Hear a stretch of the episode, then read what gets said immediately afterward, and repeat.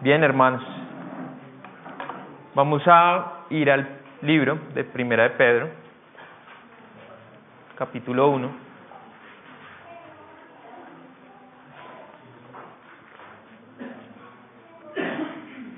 que es el capítulo que estamos estudiando de forma paralela a, eh, al libro de Juan, ¿verdad? Y la última vez estuvimos atentos a estudiar el versículo 13, que dice, por tanto, ceñid los, los lomos de vuestro entendimiento, sed sobrios y esperad por completo en la gracia que se os traerá cuando Jesucristo sea manifestado. Y teníamos eh, en aquella ocasión la tarea de entender qué es ceñir los lomos de nuestro entendimiento, que es afilar nuestra mente, ¿cierto?, en medio de un contexto que no es precisamente el contexto más religioso, ¿verdad? La sobriedad y la esperanza, pero no como tareas simplemente eh, por hacerlas, ni tampoco pretendiendo establecer que a través de obras ganaremos el favor de Dios, sino que reposando todo esto en Jesucristo, como terminaba, como termina ese, ese versículo. Termina diciéndonos que todo esto lo esperamos en el nombre de Jesús y sabemos que es por gracia que podemos llevar a cabo estas obras. El día de hoy el Señor nos permite exponer, entender los versículos 14, 15 y 16. Dice así la palabra del Señor. Como hijos obedientes, no os conforméis a los deseos que antes teníais estando en vuestra ignorancia, sino como aquel que os llamó es santo, sed también vosotros santo en toda vuestra manera de vivir. Porque escrito está, sed santos porque yo soy santo. Amén. Oremos. Señor, gracias Dios, nuevamente te doy yo, Padre, por mi iglesia. Dios, y por la oportunidad, Señor, que tú me das eh, de manera inmerecida de exponer la Biblia, Dios, delante de mis hermanas y mis hermanos. Señor, también te agradezco, Padre, por que en este día, Señor, a través de esta exposición, la gloria sea para ti. Dios, que el temor tuyo, Señor, sea en mi corazón yo lo ruego. Pero que el temor tuyo también esté en el corazón de mis hermanos, Señor, que están allí sentados, para no, Señor, pretender menospreciar tu evangelio, Dios, para que el argumento humano, Señor, no quiera ponerse por encima, Dios, de lo que tú nos estás diciendo, Señor, literalmente el día de hoy. Amén. Muy bien. Em, entonces, eh, el título del sermón de hoy es El milagro de la santidad a través de la adopción.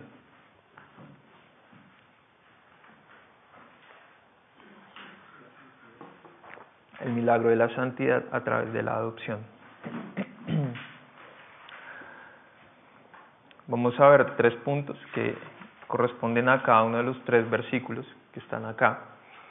Y eh, yo poco a poco les voy a ir diciendo cuáles son las partes en las que dividimos, perdón, cada uno de los versículos. Así que iniciamos diciendo, como hijos obedientes no os conforméis a los deseos que antes teníais estando en vuestra ignorancia.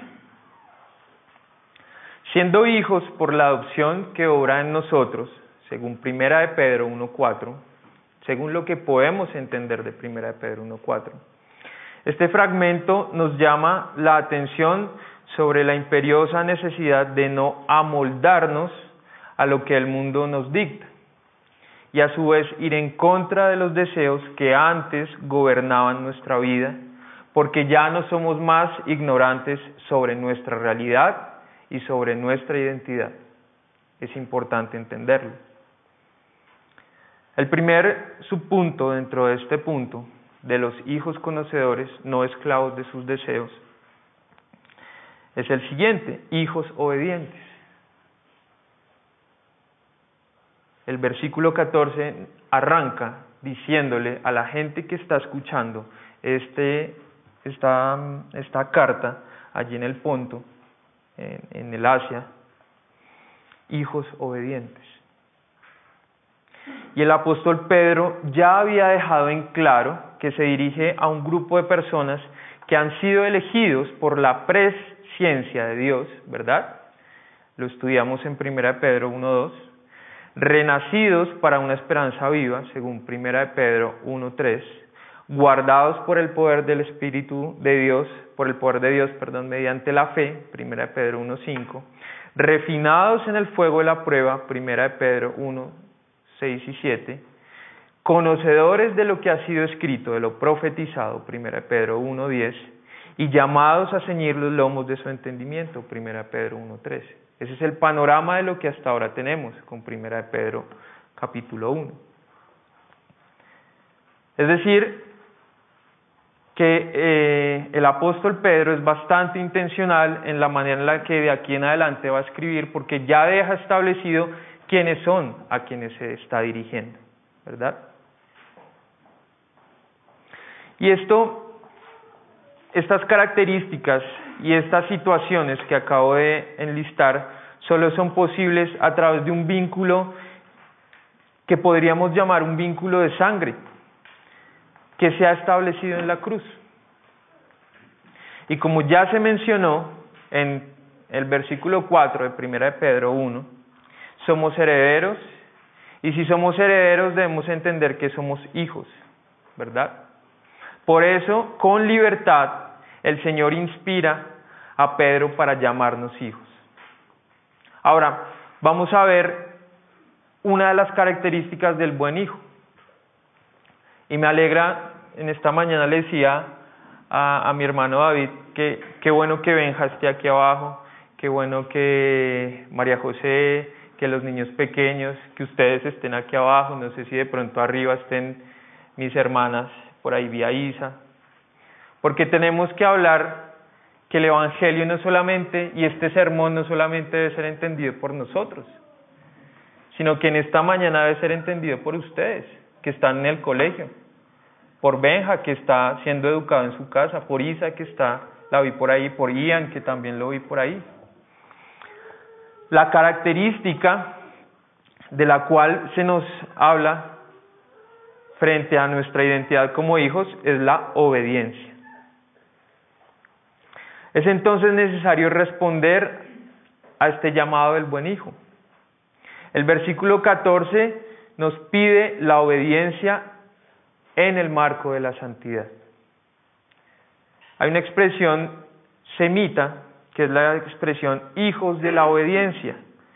Y esta no solamente hace referencia a que ahora somos hijos, ustedes y yo somos hijos porque Cristo obedeció en la cruz, sino que la obediencia debe ser un rasgo característico de aquel que se dice cristiano.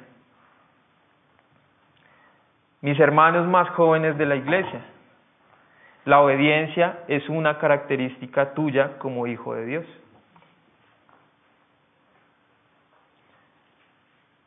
Para los que van a escuchar o ver esto después. Niños de la iglesia, la obediencia es una característica de ustedes como hijos de Dios. La obediencia primeramente a sus padres, ¿verdad? La obediencia a lo que está escrito.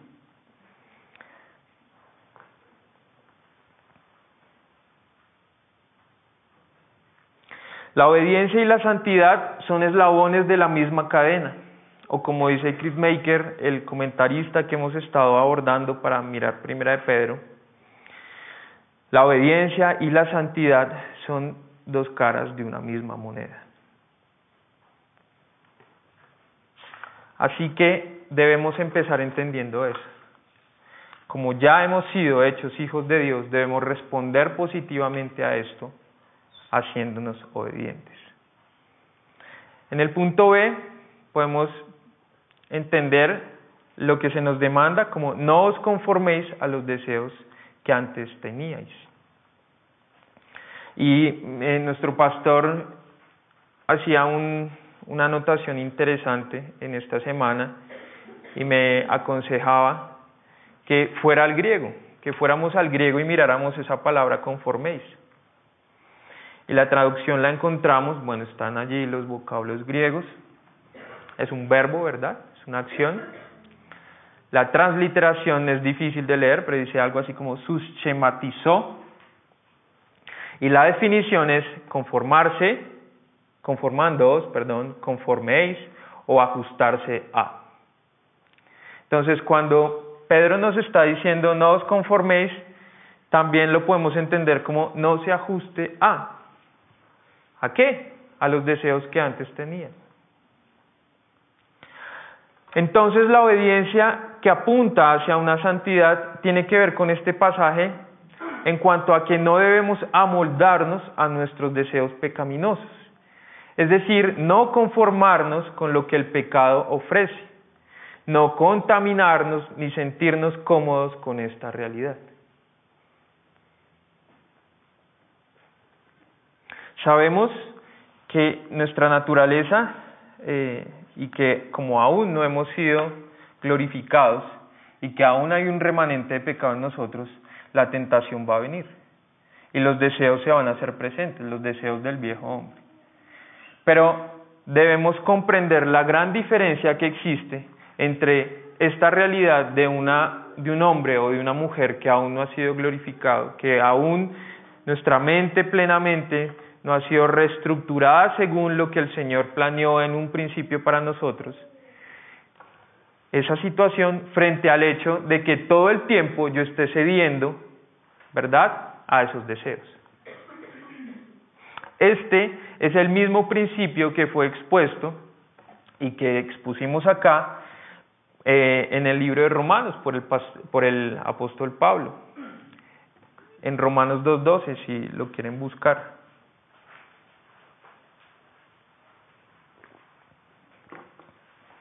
Cuando el apóstol decía, no os conforméis a este siglo, sino transformaos por medio de la renovación de vuestro entendimiento, para que comprobéis cuál sea la buena voluntad de Dios, agradable y perfecta. Romanos 12.2. Y si usted lee, no os conforméis a este siglo, y podemos compararlo con lo que nos viene diciendo Pedro, de, ojo, con el tema de ceñir los lomos del entendimiento, no amoldarse a este mundo. Entendemos que el Señor eh, en el Nuevo Testamento, a través de estos dos apóstoles, nos quiere decir lo mismo. No nos acostumbremos a lo que ha sucedido en este mundo. Ahora bien, la sabiduría de esta petición pasa por el hecho de que el creyente es tentado, como decíamos ahorita, a volver hacia atrás existe un remanente de pecado que nos atrae. Cuando nosotros arrancamos a mirar el capítulo 1 de Primera de Pedro, iniciamos con una caracterización de a quiénes va expuesto, o por lo menos si no es una caracterización, porque la caracterización la hicimos nosotros, una lista de quiénes eran los que estaban ahí, ¿verdad? Dice el versículo 1, Pedro, apóstol de Jesucristo, a los expatriados de la dispersión en el Ponto, Galacia, Capadocia, Asia y Bitinia. Es decir, una iglesia que estaba constituida por gente de la diáspora, por gente que salió del, sitio original del pueblo judío, ¿verdad? Pero una iglesia que también ahora estaba alimentada por eh, gente en el contexto del Nuevo Testamento conocidos como gentiles. ¿Verdad? Entonces, esta, esta caracterización de aquellos que leerían por primera vez esta carta em, tenía, y si la comparamos con lo que ahora estamos leyendo sobre la santidad, podemos entender cuál era esa tentación de volver atrás. Para aquellos gentiles, la tentación seguramente era volver a ese contexto pagano del cual ellos venían, ¿cierto? Y no, no, no nos hagamos problema con esto, simplemente miremos hoy en día qué es Asia. ¿Sí? Mire usted un libro de historia de la antigua, coja un, un, un librito de sus hijos o si todavía los tiene ahí del bachillerato y mire, las cuestiones de religiosas en Asia. Ahí está. O fíjese en el Internet. Asia con una cantidad de influencias religiosas del politeísmo. Bueno, esta era una tentación, volver a eso, para los que venían del paganismo. Pero la tentación para los que estaban, habían sido traídos de parte del pueblo judío, los que habían estado en la dispersión, ¿cuál era la tentación? Volver a ese sistema religioso únicamente moral, ¿cierto? Que hablaba de dar ciertos pasos, de hacer algunas acciones y de considerarse a sí mismo como un pueblo bueno solamente con base en sus prácticas, en su pasado, en quién fue su abuelo, en quién fue, su tatarabuelo, quién fue su padre, el pueblo escogido. Así que es bastante tentador para ambos, ceder, amoldarse a lo que culturalmente pesaba sobre ellos ya sea el paganismo o esta, tradición o este moralismo semita, ¿verdad? Y desconectarse estos dos grupos que estaban presentes en esta iglesia de los principios de la gracia. Existía entonces el riesgo de querer volver a las viejas prácticas, a moldarse a lo que culturalmente jalaba estos dos grupos existentes. Y nosotros hoy en día tenemos ese riesgo. Le hablé ahorita a los niños, pero y los jóvenes y los adultos, a moldarnos a lo que antiguamente fuimos, culturalmente, a lo que mi familia, a la tradición de mi familia.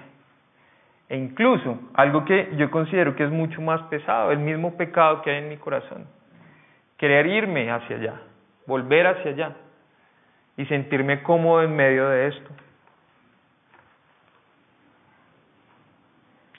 Pero entonces el texto es enfático en que no podemos acomodarnos a este mundo, ceder ante él y permitir que los deseos del viejo hombre gobiernen nuestra conducta. Los adultos de la iglesia nuevamente podríamos estar identificados en alguno de los anteriores grupos, seguramente. En la vida adulta, digamos que la pecaminosidad se entiende que es más evidente, ¿verdad? Lo que yo hacía antes, cuando estaba soltero, cuando no conocía, etc. Aquellos que cedemos frente a la tentación de la religiosidad, que esta religiosidad ha mutado, ¿no? Ya no se trata incluso de ver a una persona vestida de X o Y manera, con una Biblia debajo del brazo, sino que la religiosidad misma de que si usted quiere verse incluso como un joven de la actualidad, pero que asiste de manera religiosa a la iglesia, sin tener en claro que eso, digamos, el hecho de que usted esté en la iglesia hace parte de su identidad como cristiano y que si usted está ahí es porque el Señor lo ha llamado según su presciencia, pero no ir religiosamente hacia ella.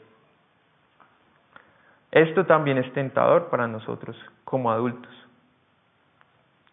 O también los que frente a la cultura, a lo que se impone, a lo que está presente en mi trabajo, a lo que está presente en mi grupo de desarrollo profesional, pues yo cedo.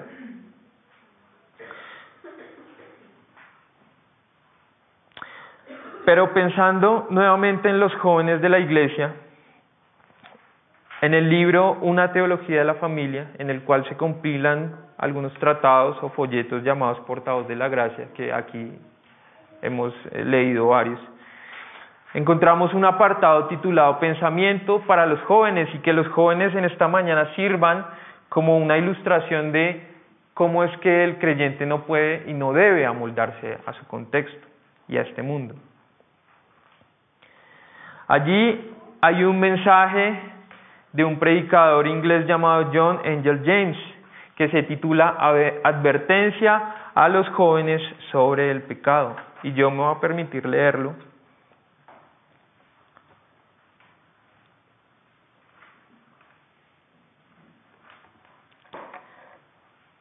Él inicia dando, eh, hablando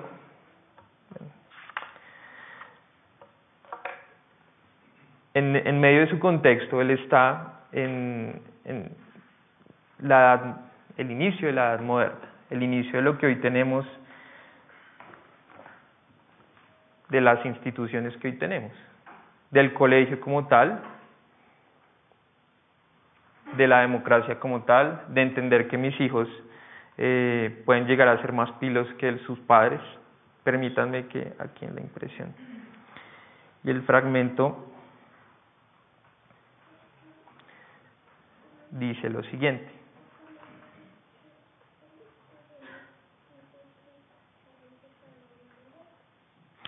Esta generación, John Angel James, que vivió entre 1785 y 1859. Nuevamente, mis hermanos, la independencia de Estados Unidos ocurrió en 1777.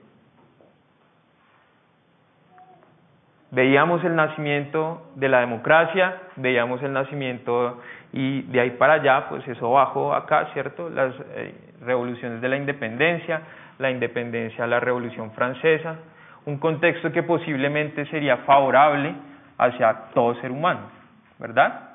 ¿Quién va a hablar mal de los derechos humanos hoy en día? ¿Quién va a hablar mal de la sociedad comercial? ¿Quién va a hablar mal de llevar a mi hijo al colegio y de que él aprenda? Pero ojo a lo que advierte James en este pasaje. No es mi propósito el declarar que los jóvenes de esta generación son más corruptos que los de otros tiempos, pero sí afirmaré que en sus intereses morales han quedado expuestos por diversas causas a un peligro inminente.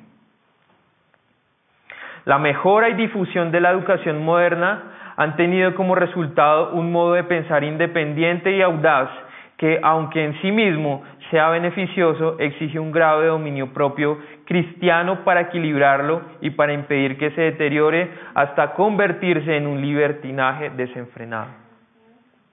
También es posible que en los últimos años los padres hayan rebajado el rigor de la disciplina doméstica porque piensen que sus hijos han aumentado en saber y que, por lo tanto, se merecen el halago. El negocio y el comercio han cobrado hoy una extensión tan amplia que los jóvenes gozan de menos supervisión por parte de sus padres que en el pasado y por consiguiente quedan más expuestos a la influencia contaminadora de malas compañías. Los hábitos de la sociedad actual en general son cada vez más costosos y lujosos.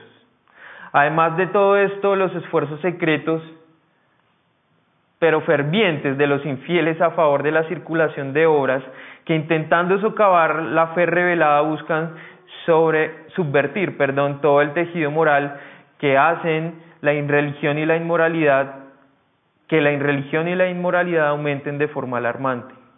Pero sin importar cuáles sean las causas, para mí es un hecho indiscutible que multitud de jóvenes en la actualidad son sumamente corruptos y profanos.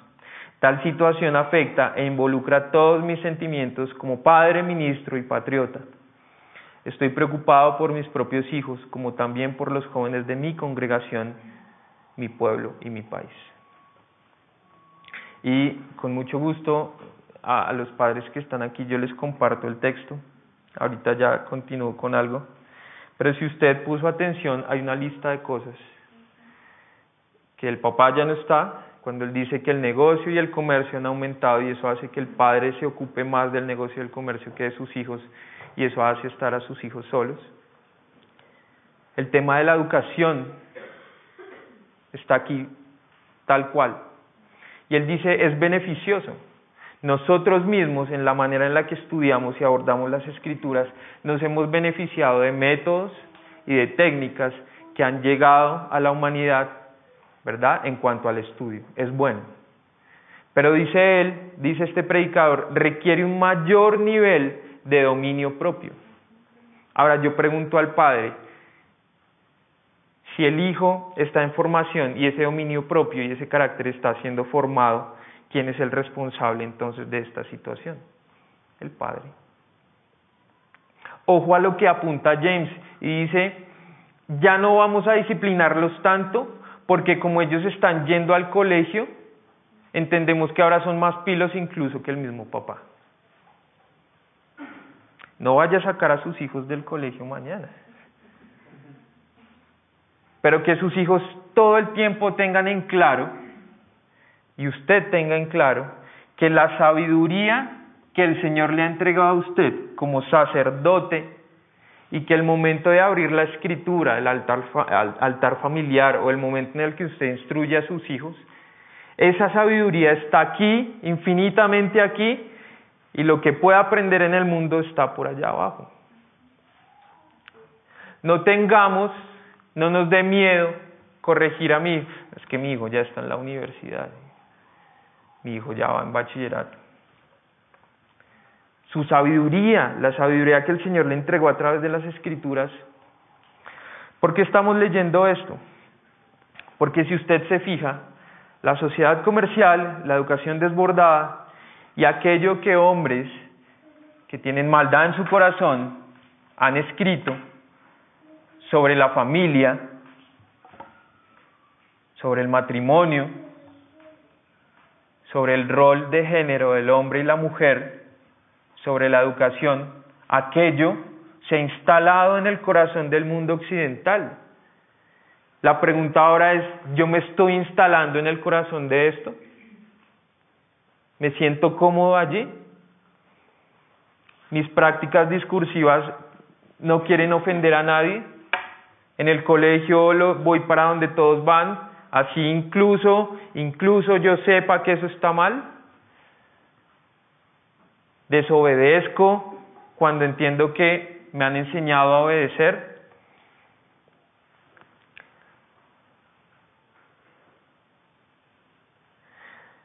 James remata, no, por supuesto no, no vamos a leer todo el, el fragmento, muy interesante, si quieren se los comparto, pero remata diciendo lo siguiente.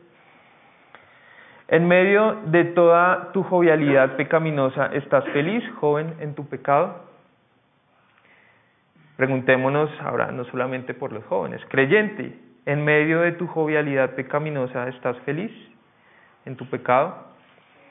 Debe sumar, joven, todos los dolores del vicio, la ansiedad que, que lo precede y el remordimiento que viene después, los latigazos de la conciencia y la reprobación de los amigos, el temor de ser encontrado y la vergüenza de ser descubierto. Y dime si estas cosas no sobrepasan los placeres del pecado. Lo que necesitas, joven, es una renovación de tu corazón por el Espíritu Santo. Debes nacer de nuevo del Espíritu y ser renovado en tu mente por el Espíritu. Necesitas un nuevo corazón que tenga una inclinación santa, un carácter espiritual. Necesitas llegar a temer a Dios de forma que existe, que éste sea el principio habitual de tus acciones y amarle a Él sobre todas las cosas como la pasión suprema de tu alma. Bajo una profunda convicción de pecado, debes obtener el arrepentimiento para con Dios y de la fe en nuestro Señor Jesucristo. Es necesario que seas justificado por la fe y tengas paz para con Dios por medio de nuestro Señor. Tienes que ser santificado por la verdad y por el Espíritu de Dios. Remata diciendo él. Lo que leí, como les mencioné ahorita, escrito por John Angel James, que vivió entre 1785 y 1859, predicador inglés congregacionalista, nació en Blandford, Inglaterra una ilustración, ¿cierto? Un poco dura con los más jóvenes de nuestra congregación, pero que nos puede reflejar a todos, ¿cierto? Ahora miramos a los jóvenes porque están expuestos a una serie de cosas y porque están siendo educados desde una perspectiva pecaminosa. Tomé una cita del pastor Body Baugham, ¿lo conocen? ¿Han visto videos de él? Excelente, se los recomiendo. Y él dice, no podemos enviar a nuestros hijos a ser educados por el César y sentirnos sorprendidos cuando ellos vuelvan como romanos. No podemos enviar a nuestros hijos a ser educados por el César y sentirnos sorprendidos cuando ellos vuelvan como romanos. Podemos entender en este primer, en este primer momento que una aplicación interesante sería pensar que el padre también tiene un papel importante en que su hijo no se sienta cómodo en este mundo, no se amolde a este mundo, pero que nosotros mismos podemos ver también en esto que leímos sobre la juventud, ver que no solamente es la juventud, sino que ahora el ambiente, la cultura, lo que se ha escrito y cómo funciona, mis hermanos, muchas de las estructuras en las cuales nosotros estamos inmersos, nos jalan a estar acomodados en este mundo. Políticamente, culturalmente, en cuanto al ocio y en cuanto a la educación. ¿Cuánto han influido en esto hombres con maldad en su corazón? Y a veces incluso nosotros los admiramos, los vemos. Uy, este mal escribió esto. Bueno. El tercer punto dentro de este primer versículo es ya no estamos en ignorancia. La conjugación del verbo estar y la manera en la que está escrita este remate del primer del versículo 14 nos da a entender que estuvimos que el, el nulo conocimiento de nuestra, eh, de nuestra identidad ya no hace parte del presente, sino que ahora como creyentes esa ignorancia hace parte del pasado. Los versículos 10, 11 y 12 de 1 de Pedro 1 aseguran que hay conocimiento y compañía del Espíritu Santo en la interpretación y aplicación de este conocimiento, para ser totalmente conscientes de quiénes somos y cuál debe ser nuestro lugar. Y si usted revisa allí los versículos 10, 11 y 12, habla de lo que fue revelado, de lo que los profetas de, a lo que los profetas les fue revelado. Y que aparte no fue revelado para ellos solamente, sino que esto hace parte del patrimonio de la iglesia, de lo que construye a la iglesia y la identidad de la iglesia y la identidad del creyente. Usted y yo ya no somos ignorantes. Pero ahora tenemos un conocimiento mucho más importante, más determinante, más profundo, que no pasará que es el conocimiento de lo que Cristo ha hecho por nosotros. De quién es Cristo, de quién fui yo y de quién soy ahora por gracia del Señor, por méritos de Cristo. Y como muchas veces yo lo he dicho acá, es el mejor conocimiento. La mujer o el hombre más simple que solamente tenga en su, en su corazón y en su mente este conocimiento es la mujer y el hombre más sabio, porque ahora entiende. Ahora, si estamos parados desde nuestro conocimiento y no desde nuestra ignorancia, tenemos que salirnos del riesgo de amoldarnos a este mundo. Segunda parte, versículo 15.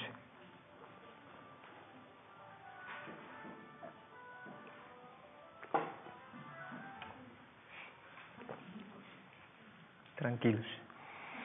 Sino como aquel que os llamó es santo, sed también vosotros santo en toda vuestra manera de vivir.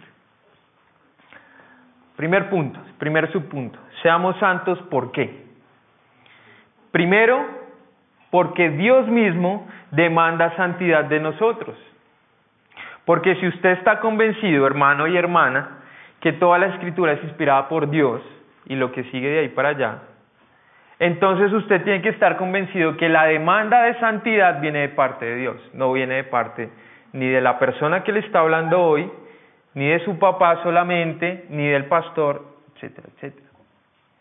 Es Dios quien demanda santidad de nosotros. Y yo vuelvo sobre el tema de la identidad. Si para mí la persona de Dios no significa y las demandas de Dios no significan o no tienen un peso relevante, entonces mi identidad en dónde está, hacia dónde estoy mirando. Luego de que se establece el categórico de no amoldarse a este mundo, se anima al creyente más bien a imitar al que es santo. Y acá está implícito nuevamente el hecho de que Dios mismo nos llamó. La teología de la predestinación, mis hermanos que a veces nos cuesta tanto. No podemos pasarlo por alto. Aquel que nos llamó, no nosotros a nosotros mismos. Y fíjese mi hermano que el reconocer que no nosotros a nosotros mismos, no solamente el hecho anecdótico de que sí, hemos estudiado un poco a Calvino y que la predestinación, y no solamente es eso, no solamente hace parte del acervo académico de una iglesia, pesa mucho más. Y es que si yo entiendo, y vuelvo sobre la idea anterior, si yo entiendo que Él fue el que me llamó a mí y no yo el que llegó voluntariamente o porque soy bueno o porque soy mejor o porque soy más pilo o por mi tradición o por mis papás o por mis amigos, sino que Dios me llamó a mí mismo, entonces entiendo que Dios es el que en este momento también demanda santidad de mí. Debemos entender este llamado con toda solemnidad. No amoldarnos a este mundo también implica saber quiénes somos cuál es nuestra hoja de ruta como creyentes. En este seamos santos también se reafirma el carácter no negociable del tema que acá se está tratando. Esto último es un saber que no debe ser anecdótico lo que estamos leyendo, como acabo de explicar. Y dice que en toda vuestra manera de vivir, es decir, que cada aspecto de mi vida debe corresponder al Evangelio de Cristo. Y es decir, que la santidad tiene un carácter total, no parcial. Hoy sí soy santo, mañana no soy santo. Hoy voy a la iglesia, entonces pienso en la santidad. Pues viene la semana mayor, entonces voy a ser más santo. ¿Verdad? Pero vino diciembre y de pronto por ahí pasó algo. Pero es que este tipo me cerró manejando. Pero es que este niño me pegó en el colegio, en el parque, en la iglesia. Pero es que nadie estaba viendo cuando cogimos las respuestas del examen. Pero es que todas mis amigas lo hacen. Pero es que tenemos más domingos para ir a la iglesia. Bueno. Segundo subpunto del versículo 15, seamos santos como aquel. Entonces, la exigencia al creyente no es gratuita, no está basada en una serie de conductas que moralmente y frente a los estándares de, los hombres sean adecuadas. La porción del texto es enfática en que la santidad debe procurarse mirando un modelo específico. Aquí viene lo bueno el modelo de aquel que nos llamó según el versículo 15. Es decir, mi hermano, amigo visitante, persona que nos visita en esta mañana, nosotros no queremos ser santos para que entre nosotros digamos, uy, sí, es que el pastor puso el, el la aquí, entonces yo lo voy a igualar. Y mi hermanito fulanito la puso acá, entonces ¿Qué es esto? ¿No sería quiénes somos nosotros, mejor dicho, frente a mi hermano para imponer?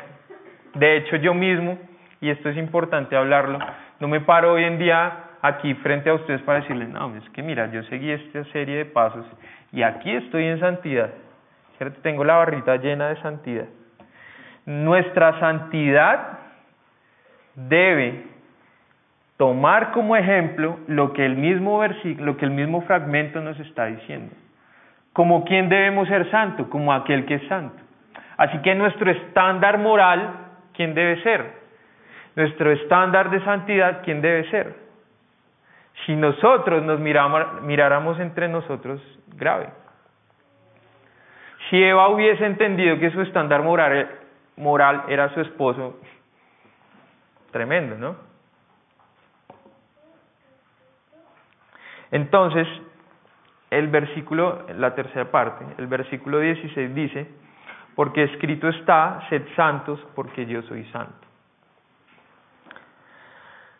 Al establecer que el Señor es nuestro estándar de santidad, tenemos varias implicaciones. Vamos a terminar con estas implicaciones. Primera implicación o subpunto del tercer punto. El ser humano no puede contemplar la santidad de Dios en su totalidad. En el Antiguo Testamento encontramos ejemplos claros de esto. Ya en Génesis 3, la Biblia nos relata cómo nuestra raza perdió la capacidad barra oportunidad barra privilegio de habitar en la presencia de Dios.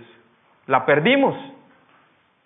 Recuerde, todos nos proyectamos en el primer Adán, ¿cierto? Así que después de ellos, Caín, Abel, de aquí para abajo, usted y yo, ya nos perdimos la posibilidad de habitar y ver la santidad y la majestuosidad del Señor como tal.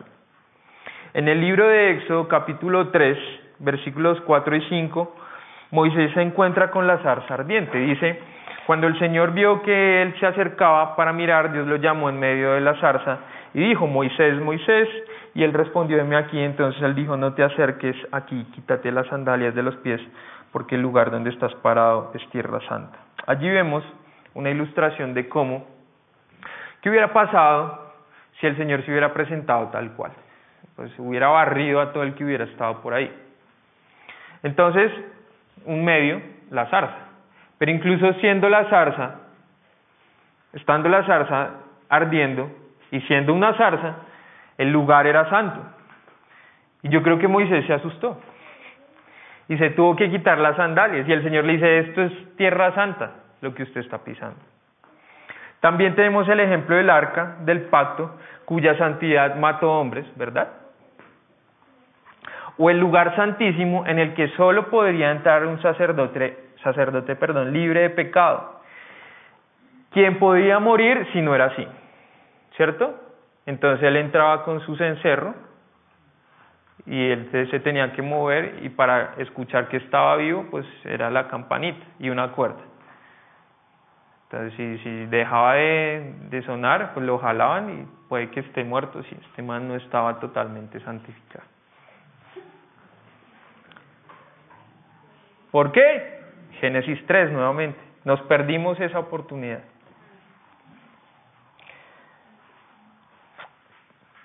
Segundo subpunto del tercer punto. El ser humano no puede imitar la santidad de Dios. De igual manera, cuando en Romanos 3:23 el apóstol le recuerda a la iglesia romana que por cuanto todos hemos pecado, fuimos destituidos de la gloria de Dios. Similar a lo que hablamos ahorita. ¿Esto qué implica? Que no podemos imitar algo que no conocemos. Al no estar, al estar, perdón, fuera de ello generación tras generación de hombres y mujeres nos quedamos fuera. Al estar afuera no conocemos, no vemos. Al no poder ver, pues no podemos imitar. Pienso en un niño que no conoce a su padre y que lo ve por primera vez. No podemos esperar que ese niño tenga los gestos de su papá, las maneras de su papá, las palabras de su papá. Tercer punto. Aquí sí viene lo más bueno. Tercer punto, subpunto, perdón, del, del tercer versículo. Cristo es el puente entre la santidad de Dios y un mundo caído. ¿Verdad? Cristo es aquel que permitió hablar de lo primero que hablamos, de la adopción. Por Cristo es por quien nos podemos identificar como hijos. Por Cristo estamos aquí sentados el día de hoy. Por el Señor Jesucristo en la cruz podemos perseguir la santidad. Si el hombre no puede habitar en la presencia santa de Dios, si el hombre no puede imitar su santidad, ¿por qué entonces nos pide obedecer? Se estaría preguntando alguien.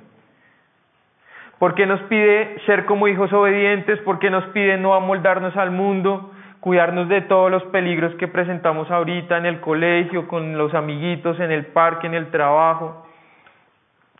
¿Por qué nos pide darle la espalda a los deseos que generaron el pecado por el cual estamos lejos de él? ¿Y por qué nos pide imitarlo? La explicación es esa, la adopción, el sacrificio. Dios Todopoderoso y omnisapiente, que todo lo sabe, estableció en la antigüedad un sistema sacrificial, pero también una ley moral que apuntaban a restablecer de manera temporal, ojo, la posibilidad de imitarle y conocerle. A través de los sacrificios y de la ley moral, podíamos tener un acercamiento. Los diez mandamientos, ¿cierto? La ley mosaica y el sistema sacrificial de Levítico enseñan o apuntan a una pureza sacrificial y a una pureza moral. Este sistema fue agotado, así como el círculo de pecado, oración y restitución del libro de jueces, que se agota prontamente. Ya no sería suficiente. Resumen del libro de jueces. Un pueblo que se entregó, se amoldó, ¿sí? Vino pesar, vino angustia sobre ese pueblo, pidieron, vino un juez, el juez liberó por cierto tiempo y en medio de esa libertad volvieron a amoldarse y se repite el ciclo. Y viene uno, el otro, el, el último es Sansón, el último juez, el último juez, y ahí este libro nos demuestra que ya con el último juez, así como con la ley mosaica solamente y con el tema sacrificial, ya no es suficiente, debe haber algo más. Se agota esta, estos métodos.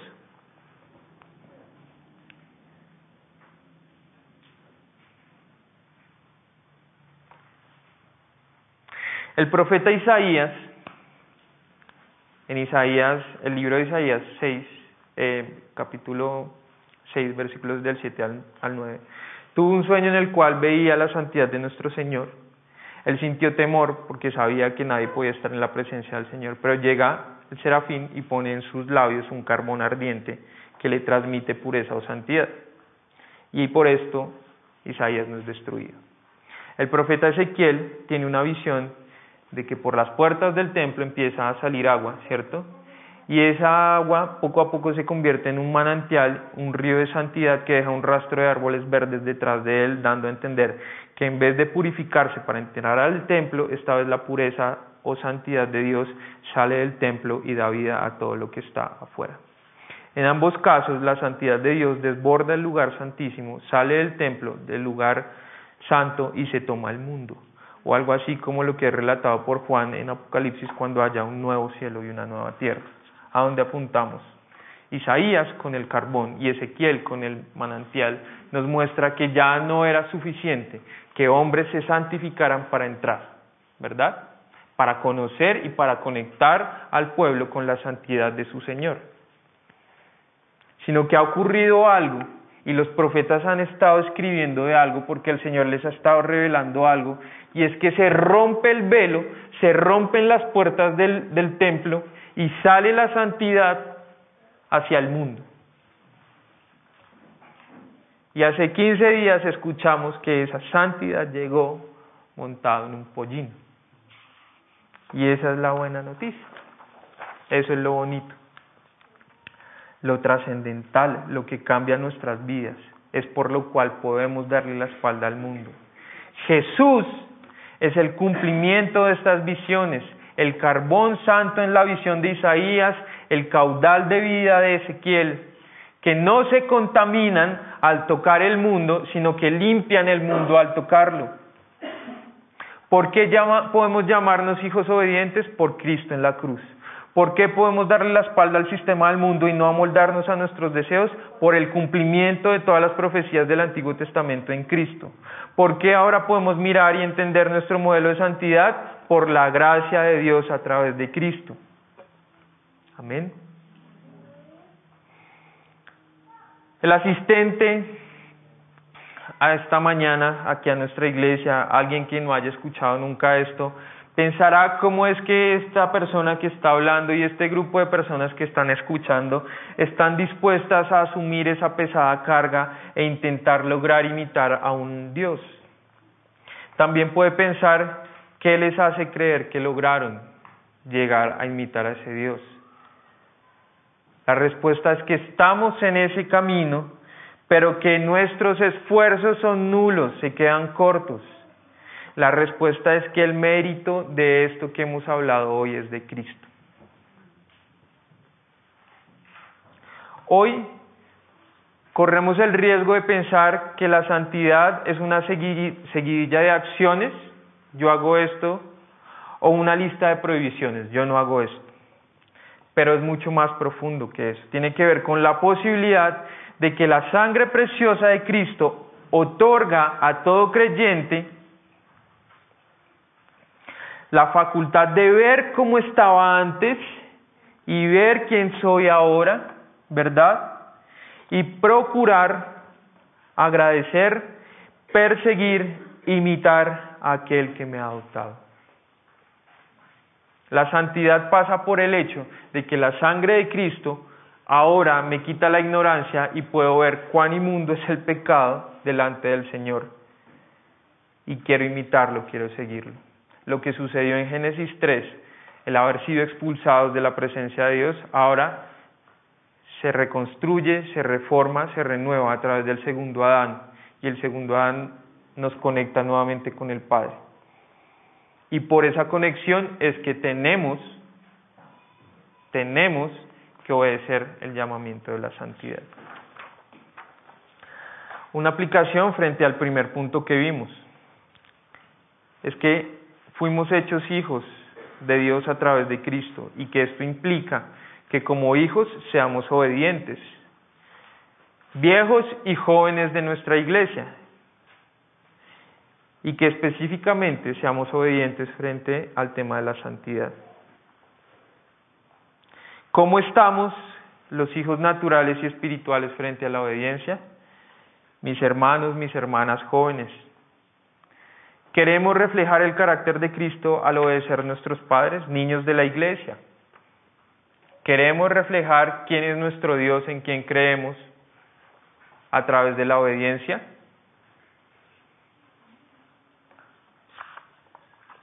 Otra aplicación. El Señor demanda de nosotros como hijos el no amoldarnos a este mundo. ¿Cuán lejos estamos dispuestos a llegar para que esto sea una realidad en nuestras vidas laborales, escolares, familiares, como jóvenes, hijos, esposas, esposos, sacerdotes? Yo le puedo decir que no es sencillo, no es sencillo, porque incluso y nosotros podemos ver amenazas en el mundo. Pero incluso nuestro propio corazón se levanta como el primer elemento a través del cual yo me amoldo a este mundo. Es decir, pero no tiene nada de grave, pero no está tan grave.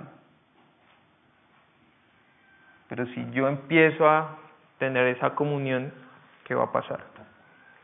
Debemos rogar, hermano o hermana, al Espíritu Santo que revele a nuestros corazones en qué aspectos de nuestro carácter o de nuestra vida nos estamos acomodando a este mundo.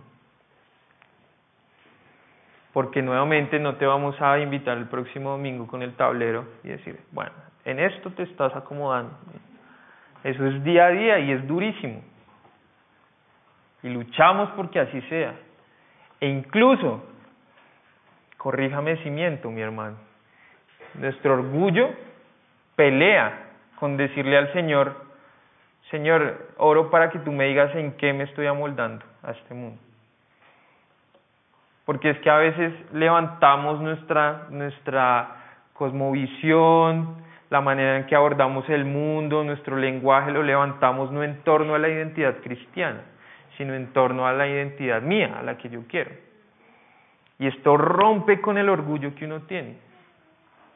De pronto no les pasa a ustedes, pero a mí sí. Todos los días. Siguiente aplicación. Es necesario ir a las escrituras para conocer. El Señor nos da el conocimiento de que éramos pecadores, ahora ya no. Pero es que eso no acaba ahí. Eso continúa. Y mire la Biblia cuán grande es. O sea, tenemos que ir a las escrituras para salir de la ignorancia, reconocer a sí mismo y comprender que ya no somos parte del molde, del molde de este mundo. Siguiente aplicación, es menester, es tarea, es deber del creyente construir su identidad y la implicación de santidad que ello tiene en torno al llamamiento que Dios ha hecho al tenerle como hijo y reconocer a nuestro Señor como modelo en todo. Es decir, tiene que ver con el hecho de que no nos miramos nosotros a nosotros mismos, sino que nosotros, nuestra identidad debe ser construida en torno a Dios, mirándolo a Él. ¿Amén? Última. En nuestra antigua naturaleza el pecado nos impedía contemplar e imitar la santidad de Dios, ¿sí? Lo acabamos, acabamos de ver. Pero ahora que tenemos a Cristo, que Él ha sido hecho y demostrado como cumplimiento de todas las profecías, podemos hacerlo. Así que debemos hacerlo. Yo ahora puedo disfrutar de la presencia de Dios y puedo imitarla y verla. ¿Lo estoy haciendo? ¿Con qué ánimo llego, por ejemplo, yo el domingo? ¿Verdad? A pararme acá, a cantar. ¿Con qué, con qué intenciones? ¿Soy consciente de que mi Señor me está llamando a darle la gloria a Él dominicalmente junto con mis hermanos? Antes no podíamos, ¿cierto? Adán y fueron sacados de la presencia. Se reconstruyó con Cristo. Pero yo, ¿cuál es mi reacción frente a ello? Un domingo más, una mañana más, un momento más en el que escucho a alguien hablando allí. Ojalá así no sea, mis hermanos. Démosle gloria al Señor con una oración en esta mañana, pidiéndole que esta sea una realidad en nuestras vidas. Nuestro buen Dios, gracias Señor por lo que has hecho, Dios.